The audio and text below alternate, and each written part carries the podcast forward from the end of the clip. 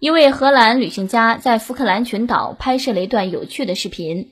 一只企鹅超紧张地避开旁边悠闲躺着的鸭子，像极了在街上看到熟人的样子，试图很自然地不经意走开。我看了一眼视频，当时这只企鹅昂着头，装着不经意的离开。这个时候是不是应该有这样的歌声响起？